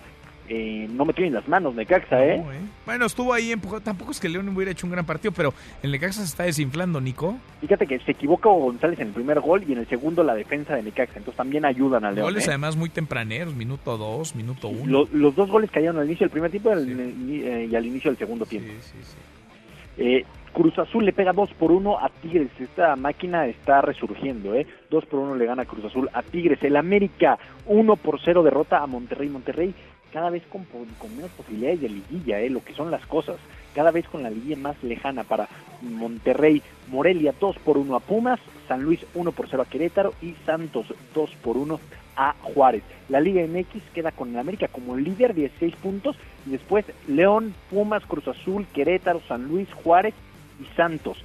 Llama la atención Manuel porque hoy en, fuera de zona de liguilla está Pachuca, Chivas, Tigres, Tijuana, y Monterrey, que son equipos que, a lo mejor visualizábamos dentro de, los ocho primeros. ¿eh? Sí, sí, Toluca, Morelia, que se metió el, torneo pasado, el Necaxa, que también anduvo ahí. Es muy raro el torneo mexicano, Nico. Es muy irregular. Muy, y, también es como termina, ¿eh? porque ahorita vamos a la jornada 7, entonces todavía faltará. Todavía falta. Jornada 7. Jornada Oye, ¿cómo ves lo de Cota, lo, de Rodolfo Cota, Nico? ¿En qué sentido? ¿El apoyo a las mujeres? Sí, sale ahí eh, con, su playera. Vaya, un momento en donde creo que todos no tendríamos que alzar la voz desde donde estemos para una causa más que legítima y justa, pero lo pueden lo pueden multar, Nico, lo pueden sancionar.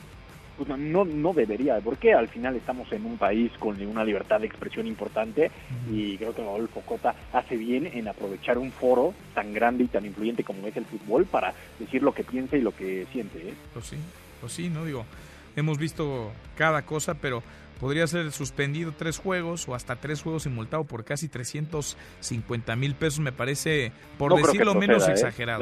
La, verdad es que no creo que proceda porque también creo que la Liga MX quedaría mal. ¿eh? Pues Ojalá. ¿eh? En un tema de imagen quedaría muy mal la, pésimo, liga. Pésimo, Nico. Bueno, pues ahí está, en un ratito, en un ratito lo escucha. Oye, el abierto de tenis. Arrancando ya el abierto toda la semana eh, Acapulco. ¿Cuándo te vas con Rafael Nadal con gran eh, con el, como gran referente. Ojalá pudiéramos ir, pero ya vi que está complicado, Manuel. No vas a Acapulco. No vamos a Acapulco, pero bueno, seguiremos muy pendientes y les platicaremos qué es lo que pasa en el abierto de Acapulco, así como lo hicimos en el golf, que qué bien organizado está. Bien, ¿eh? muy bien. Espectacular. Salió muy bien. Espectacular organizado el, el golf. Eh, lo gana Patrick Reed, el gran villano, de alguna manera, antagónico, pero con un golf espectacular y se lleva este este torneo de México que ojalá que lo podamos seguir disfrutando año tras año porque es maravilloso. Gran gran torneo, así como lo decimos con la Fórmula 1, con la NFL en México.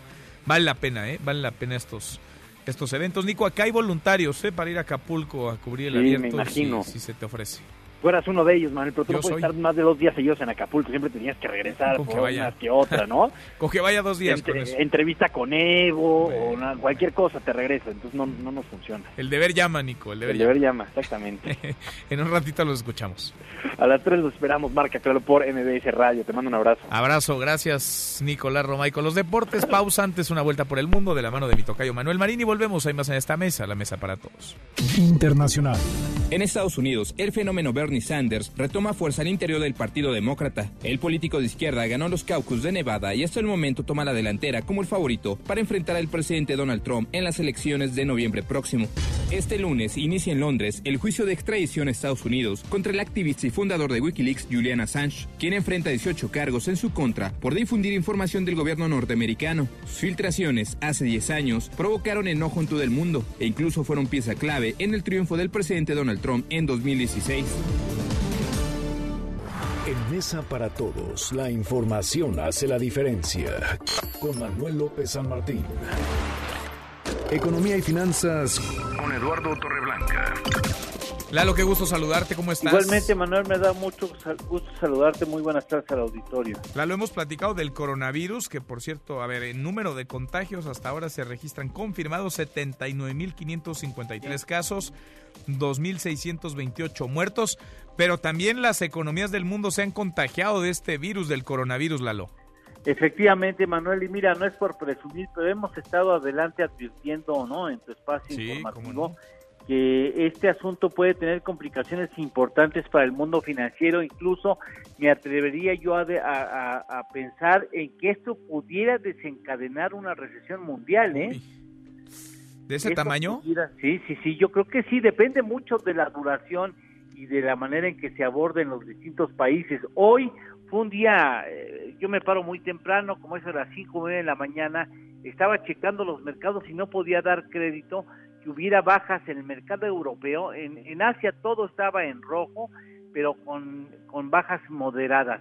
Pero Europa teníamos, por ejemplo, el caso de Grecia, prácticamente arriba del 9% de pérdida en Grecia. Claro, es un mercado emergente muy poco estable, pero había mercados muy maduros, como es el caso de Alemania, que tenía en su bolsa de valores un ajuste de 4%, eh, Francia, por ejemplo, Inglaterra, bajas por encima del 3%, y esto hablaba fundamentalmente de una re- sobrereacción quizá a lo que está viviéndose en Italia y Corea del Sur. Oye, ahí en Italia, Lalo, la, la bolsa en Milán, o su equivalente, un desplome de más de 5% histórico. Vaya, mal y de malas los mercados hoy, apanicados, con mucho miedo, Lalo. Sí, porque Italia reaccionó rapidísimo de manera muy agresiva y canceló eh, centros comerciales, partidos de fútbol, teatros, eh, cines, por supuesto.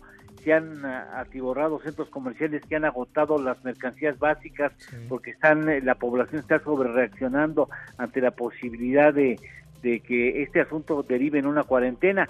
Eh, hay eh, reportes internacionales que hablan de que geles desinfectantes que aquí en México tú puedes conseguir a 100 pesos, 150 pesos ya caros, allá se están vendiendo o se llegaron a vender, se llegaron a vender hasta en 2.500 pesos mexicanos, porque fue una re- reacción muy importante, suspendieron escuelas, universidades, transporte público, trenes, oficinas, bodas, restringieron el número de invitados este, eh, a las bodas, a los funerales y se cancela el carnaval de Venecia que es muy importante, que tiene nada menos que 724 años de tradición, y por ejemplo la, la Catedral de la Ópera Escala, que solamente ha suspendido sus ha cerrado sus puertas en seis ocasiones en prácticamente dos siglos, ahora resulta que tiene que cerrar para evitar un contagio del coronavirus. Y esto nunca lo habían vivido los italianos. Déjame darte un dato importante, estamos hablando de que tiene ingresos, eh, es el sexto a nivel mundial al 2018, que son datos que proporciona la Organización Mundial de Turismo, son prácticamente 50 millones de turistas que dejan un total de 62 mil millones de dólares a Italia. Y es para eso, imagínate para Venecia, después de la inundación, ahora el coronavirus, son circunstancias que tumban cualquier economía. Durísimo, ¿eh? durísimo lo que está pasando, Lalo. Durísimos los casos, durísimo la realidad y durísimo el contagio en las bolsas del mundo, pues a seguirles la pista y con lupa, como lo hemos hecho desde hace ya varias semanas. Lalo, ¿tenemos postre? Pues ya adelanté, pero vale la pena repetirlo, ¿no? Este, el Carnaval de Venecia, 724 años de tradición y ahora pues se suspende porque no quieren tener contagios eh, masivos ah, de, derivado de esto y lo que se ha perdido por la organización del, del carnaval que no podrá ser llevado a cabo. Cancelado por el coronavirus. Están las imágenes también viralizándose en redes sociales de aquellos que tenían ya sus máscaras, sus atuendos. Sí, hombre. Ahora también con mascarilla para evitar los contagios. Eh, qué drama, sí, ¿eh? terrible, terrible. Gracias, Lalo. Gracias a ti, Manuel. Gusto en saludarte y saludos al público. Abrazo, mucho. Voy con Oscar Palacios al Senado de la República.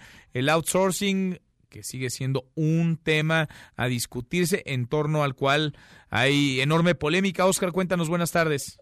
¿Qué tal, Manuel? Buenas tardes. Así es, el Senado de la República instaló la mesa de alto nivel para revisar precisamente el dictamen en materia de outsourcing que fue aprobado en comisiones el pasado mes de diciembre. Justo al iniciar los trabajos, representantes del sector empresarial e industrial del país advirtieron que una sobreregulación en la materia podría traer consecuencias adversas precisamente para la economía mexicana. El presidente del Consejo Mexicano de Negocios, Antonio del Valle, indicó que una regulación altamente restrictiva podría generar la pérdida de empleo e incluso dijo poner en riesgo los ingresos por exportaciones. Escuchemos.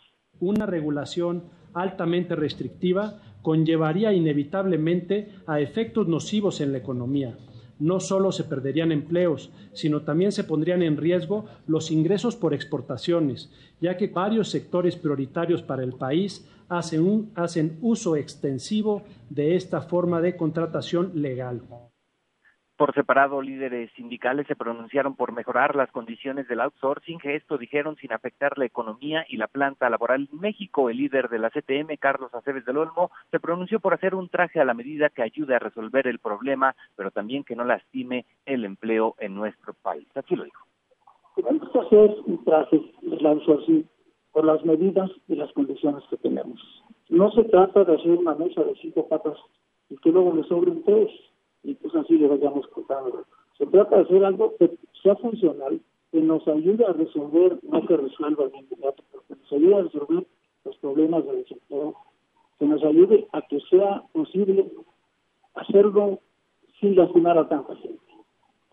En tanto, la secretaria del Trabajo y Previsión Social, Luisa María Alcalde, advirtió que la subcontratación ilegal ha venido creciendo de manera muy acelerada, generando un conflicto en el mundo del trabajo, por lo que, bueno, destacó también la necesidad de desterrar esta práctica. Escuchemos. Esta práctica la tenemos que desterrar de nuestro país. Se entiende la subcontratación cuando se justifica, cuando en la propia actividad productiva, eh, digamos, eh, forma parte de una materia esencial, pero no podemos seguir tolerando estas prácticas que han venido a lastimar de manera fundamental y en el corazón de las relaciones laborales.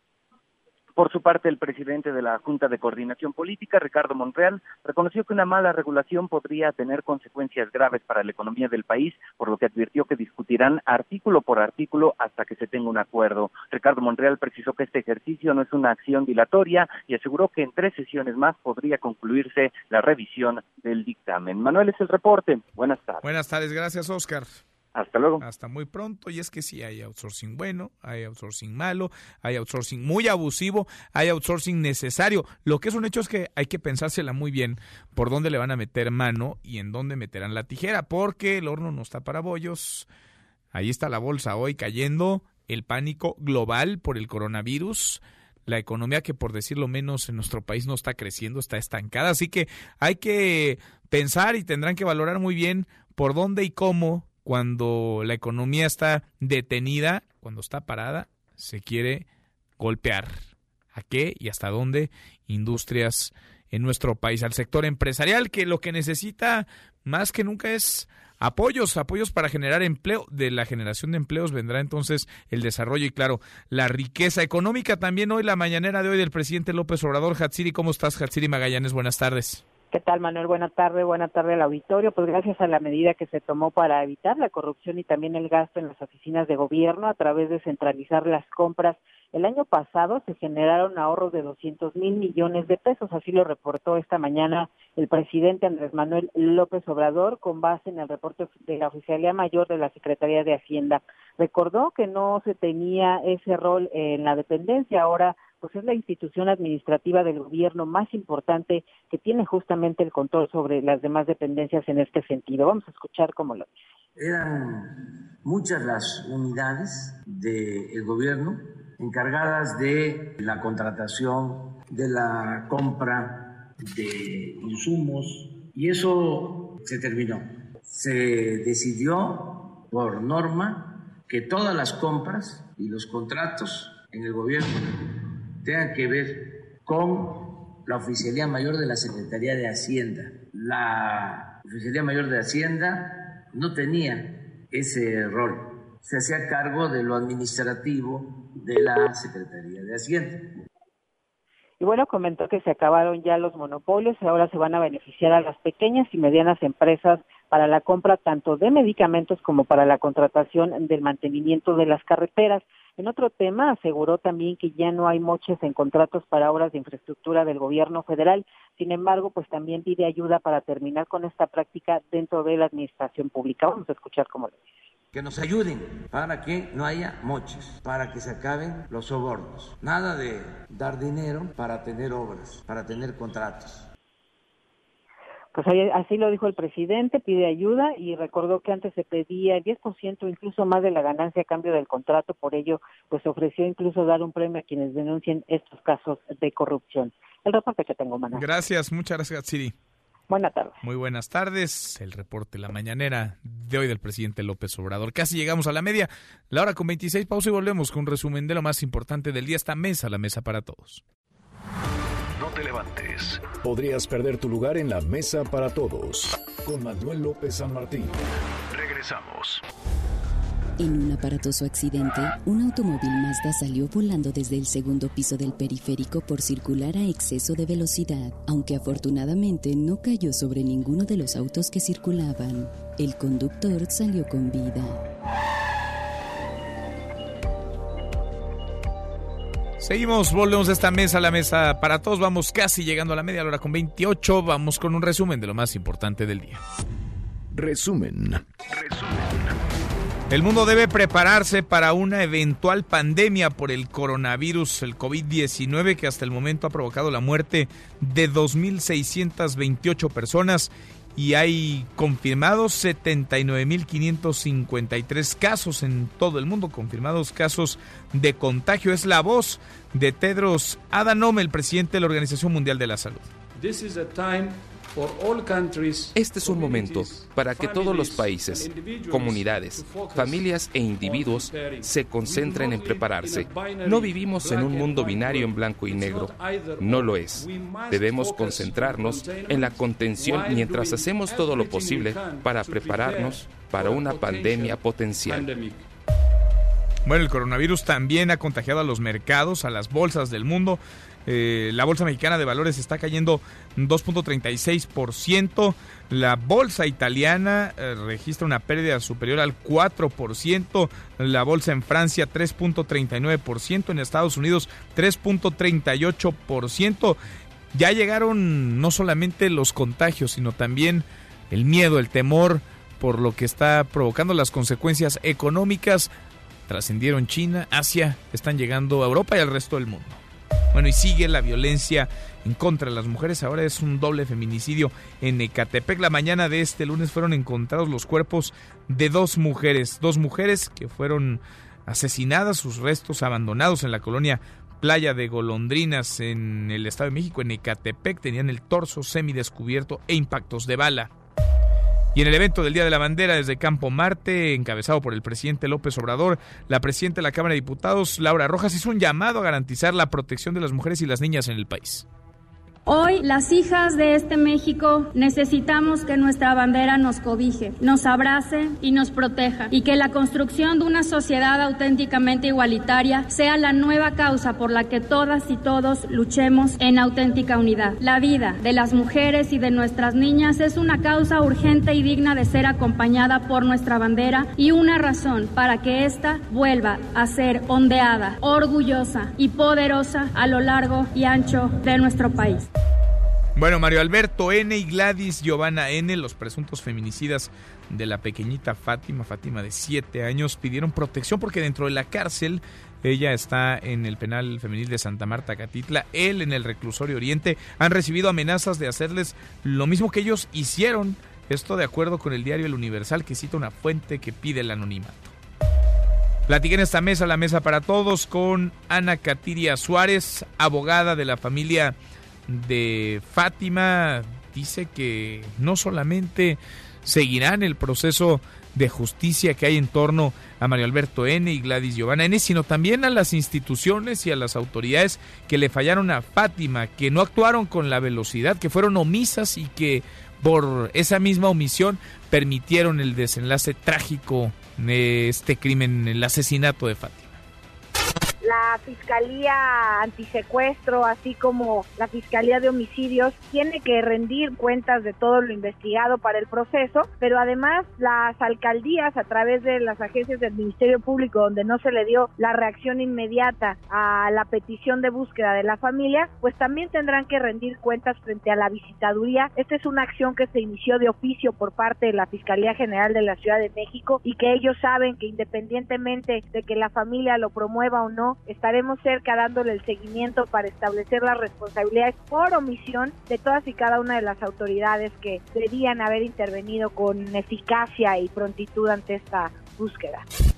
Bueno, en otro tema, la organización Redes Sociales Progresistas, que encabeza Fernando González, yerno del Bester Gordillo, solicitó ya de manera formal su registro como partido político ante el Instituto Nacional Electoral. Cuéntanos, Ernestina, ¿cómo estás? Ernestina Álvarez, buenas tardes.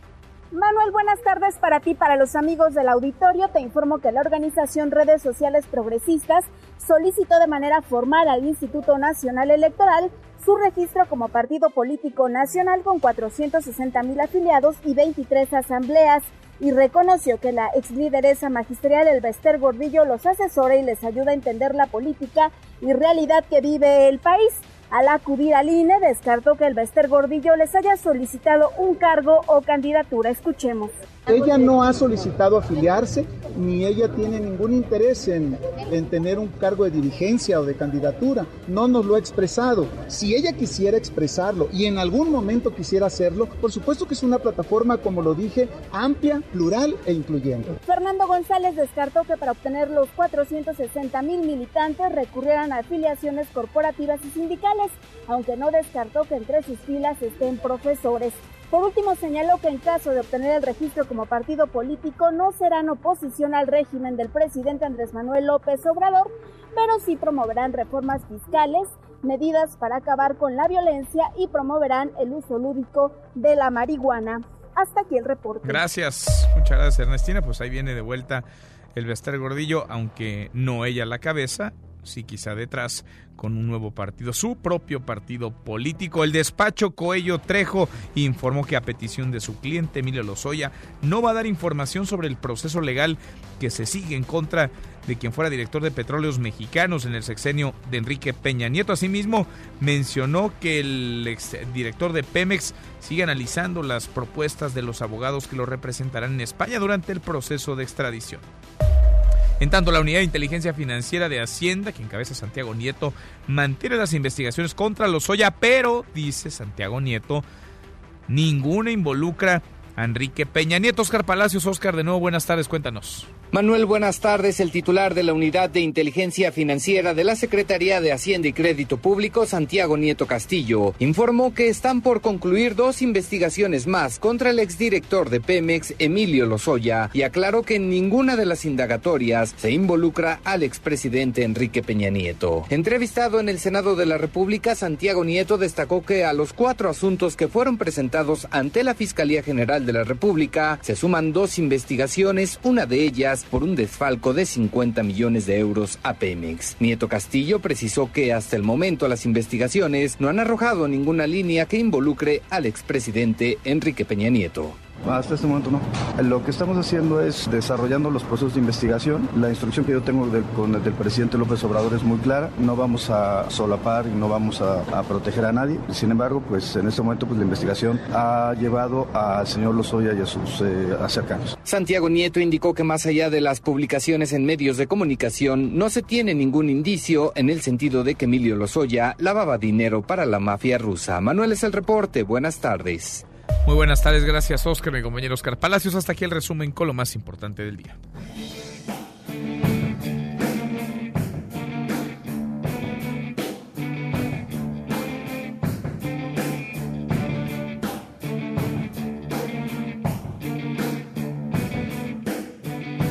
Mi querido Miyagi, José Luis Guzmán, segundo tiempo en esta mesa para todos. Vienes haciendo cuentas, Miyagi, ¿cómo te va? Muy bien, ¿y tú, Manuel? Ya acabaste de ya. sacar numeritos, ya cálculos. Ya. A ver, ¿qué, que... ¿qué, estamos escuchando? Déjame distraerte primero a ver si Estamos escuchando una gran canción que para los integrantes de la banda que la creó es la consideran la mejor, la que más les gusta. Esta canción se llama Kashmir, Ajá. es de Led Zeppelin y apareció un 24 de febrero de 1975. Es decir, hace 45 años. Mira. Está, aparece en el disco, en el álbum Physical Graffiti, que también, de, acuerdo a los críticos, es el más completo en la historia de, de esta banda. Uh -huh. Y para mucha gente, tu servidor incluido, es quizá la mejor canción de Led Zeppelin. Sí, ¿no? Es. Eh, a ver, no sé si la mejor, tú eres mucho más conocedor que yo, pero la más clásica con la que más se le identificaría. Porque también está Stairway to Heaven, que es quizás la sí. más tocada en la radio. Sí, más que está. Mucho más que esta. Yo identifico, fíjate, más a Led Zeppelin con esta. Con esta. A Led Zeppelin, como dirían. Led Zeppelin. Este es Led Zeppelin. Sí, y, y, la canción es muy curiosa porque nace en un viaje al Sahara que hizo Robert Plant, Ajá. donde escribió la letra. Y la música es de Jimmy Page, quien siempre sintió cierta atracción, una atracción muy intensa por el Medio Oriente. Incluso él eh, dice, asegura, sin que lo compruebe, que él fue el primer músico británico que tocó una cítara. Antes dice que George Harrison, uh -huh. que quién sabe, ahí sí, no lo podría yo en duda, pero uh, en eso anda. Esta canción tiene muchísimas versiones. Esta es la clásica de Physical Graffiti, aunque hay una muy buena que les recomiendo, donde graba con puros músicos eh, marroquíes, okay. con instrumentos marroquíes, que suena extraordinario, pero dura 15 minutos. No, güey. O sea, si, si, tienen tiempo, si están lavando ropa o lavando los trastes, pueden ponerla de Kashmir. Claro. Porque mira, este disco también tiene, la, la, la, particularidad. Que te oiga, ¿eh? La secretaria de la Función Pública, Irmeréndira Sandoval. No, yo que te dije, oiga. Yo, la, yo lavo los trastes oyendo música. Okay. En mi casa yo lavo los trastes. Okay. Este, y ahí es cuando pongo mis rolas largas. Esta canción es de las más largas de Led Zeppelin. Dura 8 minutos con 30 segundos. Y el disco tiene también la más corta de Led Zeppelin, una que dura 2 minutos con 35 Oye, segundos. ¿y estas tan largas cuando salieron, las tocaban en la radio comercial? Las editaban. Sí, metían un, una de, parte. Nada fíjate más que se sorprendían mucho, por ejemplo, de que Like a Rolling Stone de Dylan duraba 5 minutos y pedacito. Luego vinieron los Beatles con Hey Jude, que dura 7 minutos y algo. Eh, luego llegaron las de Led Zeppelin, que ya se iban a 9, 11 minutos. Hay una canción que se llama... Uh, uh, Mar de, no, de Marquee Moon, Ajá. de Television, una banda de punk que dura 12 minutos. Pero, sin embargo, la canción más larga de rock, y vas a ver así, que no la puedes escuchar en ningún lado, porque no tienes el tiempo, dura dos meses. ¿Cuánto? Dos meses. ¿Y cómo la grabaron? Está armada a través de puros sampleos que se van repitiendo. Dos meses. Y la canción, si la escuchas de principio a fin sin parar, no recuerdo, es que leí el dato hace poco. ¿Qué cosa? Dura dos meses. Déjame te lo busco. Oh, bueno. Y este, Si se quejan de esta que dura ocho minutos, de ahí a dos meses, pues ahí. No, pues sí hay una diferencia. Pueden checarse mejor la del Zeppelin. Ligera diferencia. Y ahí, gracias. 35 años, 45 años 45. del Physical Graffiti, donde viene Kashmir, la mejor canción de Led Zeppelin, ya para aligerarnos un poquito, rumbo a la comida. Exacto. Vamos rumbo a la Así comida. Es. Gracias, Miyagi. Muchas gracias, José Luis Guzmán. Como todos los días en esta mesa para todos. Te escuchamos al ratito a las 7. Charros contra gangsters. Pausa y volvemos. Hay más en esta mesa, la mesa para todos.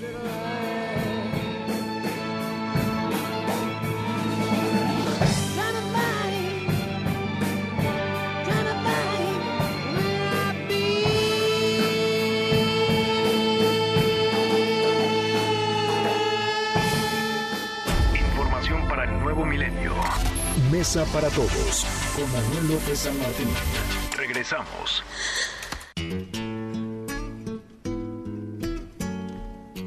El 24 de febrero de 1993, Eric Clapton ganó tres Grammys por su álbum Unplugged, grabado para la cadena MTV. Este formato, que fue innovador en su momento, fue duramente criticado al punto de catalogarlo como un concierto de blues para jockeys.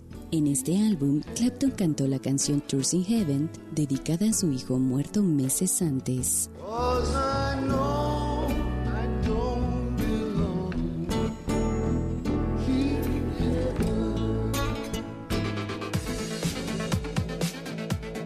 Seguimos, volvemos a esta mesa, la mesa para todos después de la enorme controversia, el surgimiento del movimiento Me Too. Harvey Weinstein finalmente fue encontrado culpable de acusaciones, de señalamientos hoy en una corte de Nueva York. Cuéntanos, Joe, ¿cómo estás? Joe Corona, muy buenas tardes.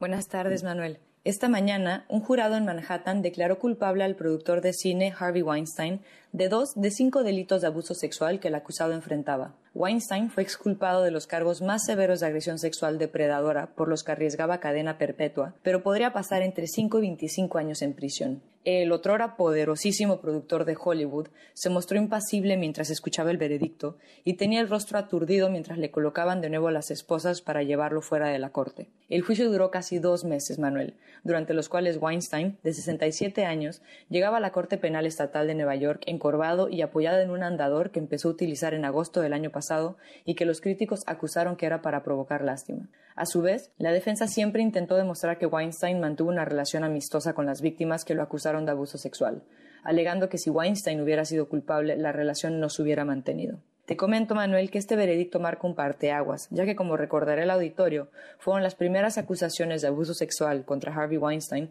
que desataron el movimiento de feminismo MeToo, que ha alcanzado a todo el mundo, incluyendo a México. Continuamos en Mesa para Todos. Gracias, muchas gracias. Yo, pues sí, esta ola que ya nadie para, ¿eh? Y que tendrá que tener, claro, castigos, consecuencias jurídicas, más allá de lo que está ocurriendo en las redes desde hace un buen rato y en las calles ahora también en nuestro país. A propósito del tema, Adrián Adrián Jiménez, el gobierno de la Ciudad de México está preparando una nueva alerta para que las mujeres que son violentadas en México, en nuestra ciudad, puedan denunciar de forma más segura. Platícanos cómo estás, Adrián Jiménez. Buenas tardes.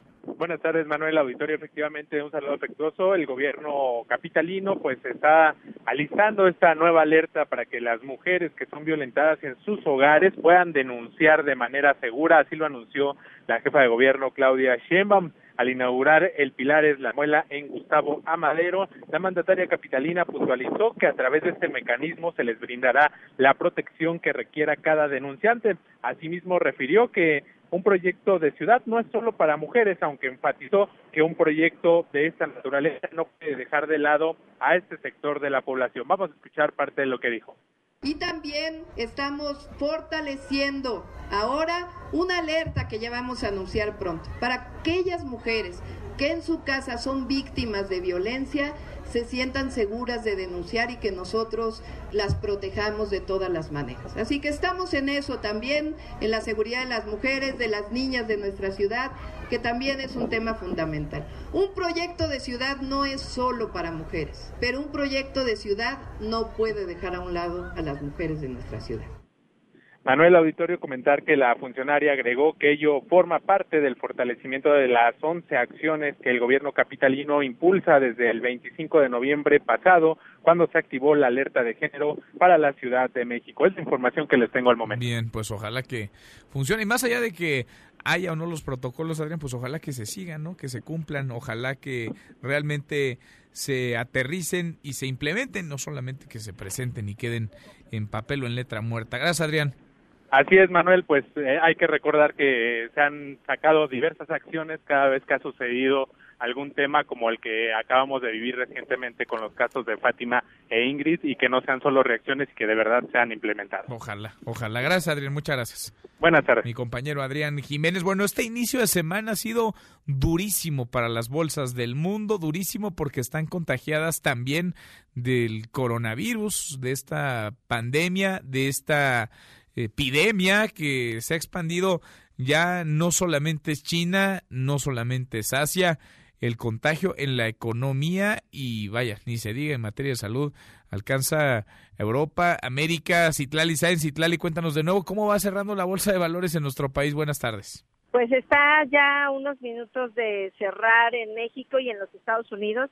En Estados Unidos en este momento el Dow Jones que agrupa las empresas de la industria pierde 2.97%, el Nasdaq 3.32% y el S&P BMW está en 2.16% abajo, son 971.26 puntos menos, se ubica ya en las 43.830.18 unidades y bueno, se mantiene con la misma pérdida el dólar, se compra en 18 pesos con 58 centavos y se vende en 19 pesos con 35 centavos. Manuel, mi reporte al auditorio. Bueno, pues ahí está durísimo el golpe para el inicio esta semana. Gracias, muchas gracias, Itlali.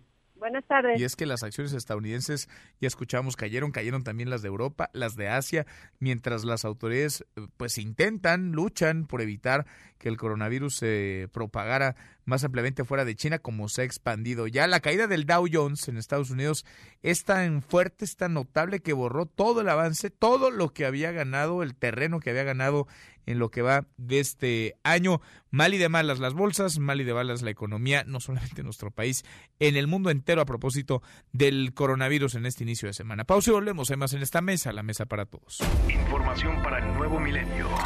Mesa para todos con Manuel López San Martín.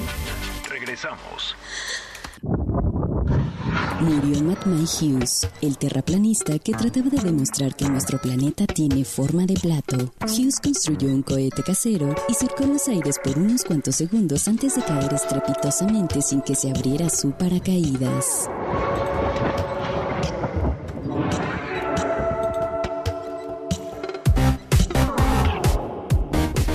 Seguimos, volvemos a esta mesa, la mesa para todos. Arranca la semana y siguen los paros, siguen la toma de instalaciones, el paro de actividades en algunas instalaciones de la Universidad Nacional Autónoma de México. Es como, se ha vuelto ya una constante, esto parece ya pues, ser parte de la realidad de la universidad. No tendría que ser así, pero hablamos de paros en ocasiones de días, de semanas o hasta de meses. La UNAM arrancó esta semana con 10 escuelas sin actividad. Son las facultades de Filosofía y Letras, la de Ciencias Políticas y Sociales, Artes y Diseño y Psicología. Además, las prepas 3, 6, 8 y 9 y los SH Sur y Oriente. El fin de semana fueron entregadas las instalaciones de la preparatoria 5. Hoy se define la fecha para el regreso a clases. Lo que es un hecho es que hay una crisis, una crisis de gobernabilidad al interior de la universidad. Enrique Graue pues eh, no solamente está enfrentando la crisis de las legítimas demandas de los estudiantes, sobre todo de las estudiantes que piden un fin al acoso, a la violencia de género dentro de las instalaciones, que haya castigo, que no permanezca como ha estado la impunidad dentro de los planteles universitarios en los casos en donde se denuncian las violencias de muy distinto tipo contra ellas, sino también eh, mantiene una, una estira y afloje con los eh, titulares, con los directivos de algunas facultades, de colegios, de institutos, de preparatorias. La grilla está al interior de la universidad desatada. Y lo cierto es que el rector no ha podido atajar la escucha, cede, abre puertas para el diálogo, pero nada le baja el volumen al conflicto. Y así como entran en paro un día sí y otro también instalaciones, otras son entregadas.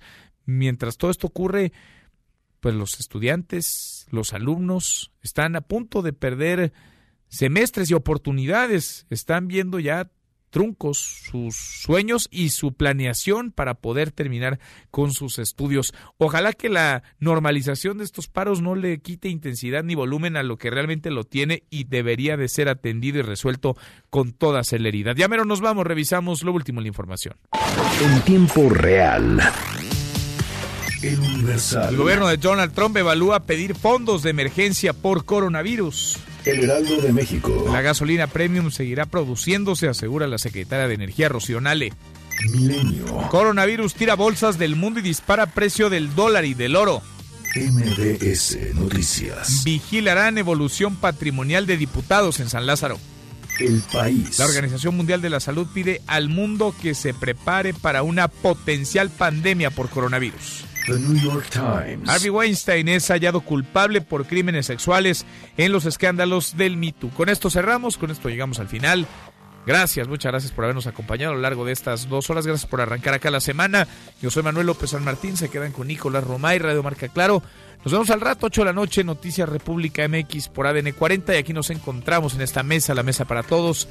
Mañana martes, como todos los días. Pásela muy bien, ya casi es viernes. MBS Noticias presentó Mesa para Todos con Manuel López San Martín. Un espacio donde todos tienen un lugar. Este podcast lo escuchas en exclusiva por Himalaya. Si aún no lo haces, descarga la app para que no te pierdas ningún capítulo. Himalaya.com